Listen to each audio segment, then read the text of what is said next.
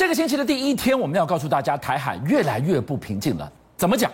共军突破岛链，三门齐发，居然就在过去这两天演练了南北围台包抄的战术。面对越来越赤裸、强烈的夺岛野心，我们怎么办？今天晚上，我们为大家来揭秘国防部最高的机密。一旦台海开战的话，第一波的战场死伤恐怕高达二十四万人。我们就要从国军抢救伤兵三大方案背后为大家来解密。我们已经做了最坏打算了嘛？事实上，整个台海关系哦，不只是这个所谓的中国大陆跟台湾这边，你看牵扯到了有美国的关系跟日本之间的这个状况。是。那在这两天的时候，大家就发现了军团体不是在这个所谓罗马这个地方举行峰会吗？是。那结果没有想到啊，在十月三十一号的时候啊，哎，居然这个中国大陆的外交部长王毅啊，跟美国的这个国务卿布林肯啊，他们在这个画你的画面上面所看，他们有场边一场会面啊。但是呢，结果大家发现到这个会面其实有点不太寻常，你知道？你有没有看到？哎，双方居然就这样微微的点个头。哎，你好歹说防疫之前大家会握个手，要不然就是我们这个手肘碰手肘，这个表示是一种礼貌。对，完全没有啊。对，相敬如宾啊。这个兵，哎，很多人就觉得说，可能不是结冰的冰，很担心后面是哎当兵的兵啊，所以会兵戎相见的兵吗？你今天带我们看到了这个场边的侧写，你说连碰个轴，逢场作戏。都省了，都不用了吗？事实上，你可以看得到啊。但之前啊，我们讲这个美美中之间啊，要贸易战或者怎样，说当时川普不是也闹得沸沸扬扬？对。可是你在画面的这个左边看到的时候，庞佩奥那个时候二零一八跟这个王毅会面的时候，大家最少哎还笑一笑，因为台面上面外交关系嘛，谁会跟你正式撕破脸？是。可是你看看，也不过就隔了多久的时间，布林肯跟这个所谓王毅会面的时候啊，哎，双方就干脆也不碰手啊，避免肢体接触啊。但问题是我跟你讲，双方的言辞上面是有交锋的，你知道吗？你看到王毅啊，当时跟布林肯讲说，哎，他希望这样能够真正落实所谓的一中的这样的一个政策。但是呢，布林肯却跟王毅讲说，他们已经注意到中国大陆在这一段时间对于台海关系的这个改变上面所看到的状况，美国是不能接受哦。所以讲到说什么，中国大陆你不要单方面的改变台海的现状。所以你看到面对台海越来越紧张的局势，美国不乐见。中国不放软，我们最后回归到台海，就在我们周边。过去四十八小时发生什么事了？其实你看哦，很多国家它其实都会因为它自己的这个需求，都有一些这个所谓的演习啊，或者是一些训练。我觉得这个都正常。可是最近大家却发现到，中国大陆有很多释放出来这个影片，甚至他所做的这个演习的项目，很有可能呢不是一般的训练，是在备战啊。在准备发动战争啊！好，你光这个地方看哦。其实我们刚刚提到，就日本来说，日本这几天一直在高度关注啊，你中国大陆不管是船舰跟飞机啊，你在日本周边海域啊这个的情况，结果你可以看得到，哎，他们居然发布出来就担心讲说，中国大陆居然试图用三架的这个解放机、解放军的这个飞机，穿过所谓的宫古海峡的空域，从东海进入到太平洋空域。好，简单的说，其实就是这一块啊。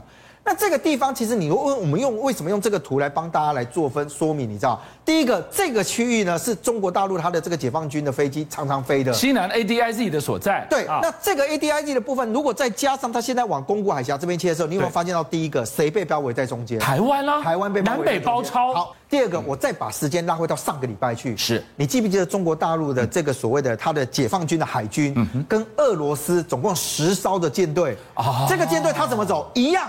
他一样从这个地方这样子切过去，是，所以他在确保什么？你知道，很多人就发现到，哎，这一条线啊，是我们在讲第一岛链非常重要的枢纽。为什么？你知道，你从这个地方来看，这个地方呢，是中国大陆它如果潜舰要进出到太平洋里面的一个要道，所以它从这个地方呢，本来它就有很多的军机在那里飞。可是接下来，它其实把这一块呢，从宫古海峡这个地方的空中交通，如果它也把它给垄断的时候。那对于台湾来讲，哎，你的南北直接受到夹击。那未来如果发生这个发生这个所谓的很紧张的情势的时候，台湾这时候会不会很难接受到援军的帮助呢？所以，共军攻台赤裸的野心，如果我们今天从这一张的所谓的轨迹图，大家还没有很大强烈的感觉，我们今天再给大家看，就在同一个时间，也都在三十一号这一天，央视居然曝光了这两段画面，赤裸裸告诉你，他们要来。准备好了吗？好，你看到中国大陆最近的这一些这个所谓的军事演练啊，基本上它，因为它都开始出动所谓的直升机，而且都是做跨海的一个状况，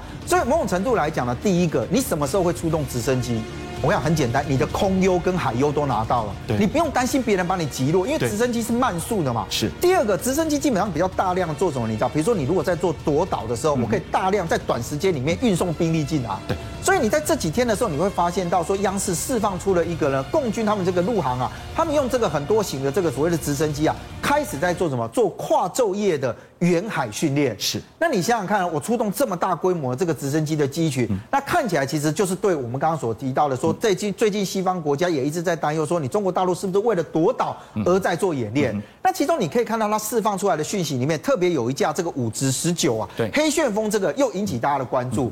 我如果从这个构型上面，大家可以看得到，它其实长得很特别，是它的这个所谓的螺旋翼螺旋桨上面是不是有一颗这个球？一颗圆球。哎，你这个第一个会跟台湾的什么 OH 五八 D 啊，把它给联想在一起。那事实上呢，以它这个五直十九，因为上一次我们有介绍过它的五直十啊，那这一次是五直十九。好，你从这个地方来看啊，它其实是并列式的，也就是说它其实是那个驾驶员是前后座舱。对。那可是对中国大陆来讲，它的功能比较像什么？你知道，它比较像是 AH-1W 跟 OH 五八 D 的复合体。它不是一个大型的这个所谓的直升机，是，所以它本身来讲呢，它也跟 H1W 左的一样，它可以搭载这个所谓反坦克的这个飞弹跟火箭，所以它对于地面的装甲呢，某种程度有有办法做一定程度的破坏。所以，任军，我们上个礼拜才在讲说，他们出动了这个所谓的米十七，是出动了五十、五十十这两款才讲，就缺最后一块拼图，夺岛野心就赤裸裸，也不用藏了。这一款没想到今天星期一，它已经凑齐了。所以当它这整体来看呢，你就会发现到它不是在做单一机种的训练了，它在做的叫做整体攻击的这个演练。对，而且很多人发现到说，哦，你这个名字什么霹什么什么霹雳火啊、黑旋风啊这些，听起来就很很可怕。后来才发现到这个其实哦，绰号都来自于你知道《水浒传》哦，《水浒传》里面的那些人物的那些绰号或什么的，霹雳火搭黑旋风，天下无敌呀！没错啊，所以我们就讲啊，其实你知道像夺岛或什么的攻击的时候，最怕就是地，因为它已经到近距离作战了。那这些看起来呢，其实都是在歼灭地面上面的这个所谓有形的这个防卫力量的时候，那看起来它的演练就不是那么的单纯。所以共军夺岛的野心，今天我们还要带大家从一张卫星空拍图来看看。是不是另外又得到了佐证呢？这是美国一个星球实验室公司，他们公布了一个卫星照片。对，好，先讲一下这个位置哦。这个位置在哪里呢？在广东。广东。广东汕头有一个叫做外沙机场的这个地方，最早的时候是一个军民通用的机场，但是后来啊，其实它因为它其实有些机场它都盖了，你知道吗？所以一度传出来讲说它已经没有在没有在使用了。但是呢。它现在这个机场呢，又被人家发现到，其实它有一些军机的进入，嗯、而且这个军机的进入很特别，是什么？你知道？比如说，它卫星照拍摄的时间是，他们怀疑说，在这个时间点有共机的这个所谓的军机在那里跑道上滑行哦。对，当天我们的 ADIZ 的那个地方就有共机出现。哎，一个已经很久没有使用的汕头的一座机场重新启用之后。这里起降的飞机就是到我西南空域来扰袭的吗？好，你可以看得到哈，事实上的，因为它这个机场距离台湾的这个距离哦不是太远，它如果距台湾，如果就台南的三百五十二公里，嗯、你可以看到它连到高雄左右，其实也就三百七十五多，对，所以以距离来讲不是特别特别长的这样子。再来就是说，你可以看到它在东沙这个地方，你有没有看到它刚好就在这个所谓的地理位置上面？哇，它离台南、离高雄、离东沙都在三百多公里耶！对，而且以它目前这个机场状况来讲，它是四 D 级的这个所谓的机场，跑道有在两千五百公尺左右。是，那两千五百公尺的的这个概念，你可以看到这上面其实包含运自备的、监自备的，都可以在这边作为起降。是，所以看起来中国大陆它不，它在这个沿海的机场里面，其实做了一些的调整跟准备，嗯、也就它原来是一些其实已经废弃的东西，他现在把它重新整修完了之后。又让军机往这个地方去调动，是，而且再就是说，其实你知道，在军事的这个所谓的概念里面哈，如果它真的又变成所谓的居民机场的时候，对，其实对于这个我们这种防御方来讲，会有一个困难，你知道，因为我如果告诉你，我这是一个居民通用机场，那我的军机又从这里起降，对，那我发动完第一击之后，你敢不敢回击我？哦，这个有民用在这边，就会有道德上的问题。对，所以你会发现到，哎，中国大陆如果大幅度的把这个所谓原来这个民用机场啊，或者是这个通通都把它改成说，哎，我军机也在这里起降，就用民掩护军。所以两岸的局势一旦升高到那个 moment 一发生的时候，我们今天晚上呢，要从国防部的这一份报告，针对伤患抢救、战场抢救的报告来看看。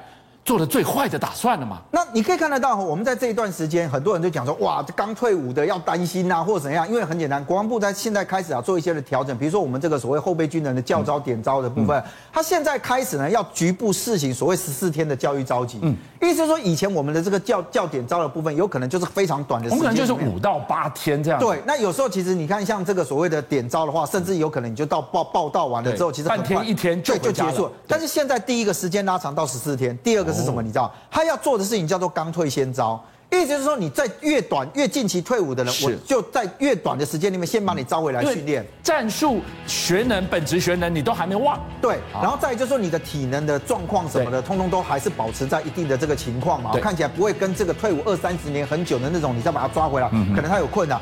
可是它里面有一个重点是什么？你知道，它最近开始啊，告诉大家讲说，军医局要花四十一亿啊，要启动所谓的暂时的医疗准备。这是什么东西？好，我们先讲哦。其实我们有一些的这个民防组织，在内政部的规划下面哈，我们每年不是都有那个万安演习吗？对。那只要发动战争的时候，其实像这种后勤资源补给跟医疗救护的东西，嗯，本来是由民防团体这边应该要接受。是。可是这一块它代表是什么？你知道，我们现在正式的把这些东西视之为，不是你要做训练而已啊，你要面对的是。很有可能真正会发生的状况，实战的需求了。好，我们回到战场上面真正的情况来看哈，其实你可以看到有很多的这个所谓的电影啊，在讲战争的过程当中，如果今天有一个战士在战场上面阵亡的话，我们损失的是一个兵力。可是你现在在画面上面刚刚所看到，我如果有一个人受伤，我可能损失的是三个兵力。哦，因为两个要照顾他，哎，要有扛的嘛，对，跑不动，我要把他给拖走，我要去救他，对不对？那就拖累我整个部队的前进了。所以你可以看得到，他现在花费这些要去启动所谓的战时的医疗准备，最重要就是我要把战场救护的那个能量建立起来。是，我们再回来看，在这一段时间，因为有疫情的关系嘛，你想想看啊，我们曾经有估计过，比如说为什么我需要大规模动员？对，这个所谓的后备军人，因为我们一般来讲，后备军人的补充兵的员呢，有一个很重要，是在战时的时候会有所谓的战时耗损。对，那我如果今天有太多的战场伤患需要送救治的时候，我会不会因此而拖垮我台湾本来既有的医疗能量？所以这个时间点，把它给这个成成立它我的战时医疗的准备，你告诉我，它没有急迫性吗？邀请您一起加入五七报新闻会员，跟俊相一起挖真相。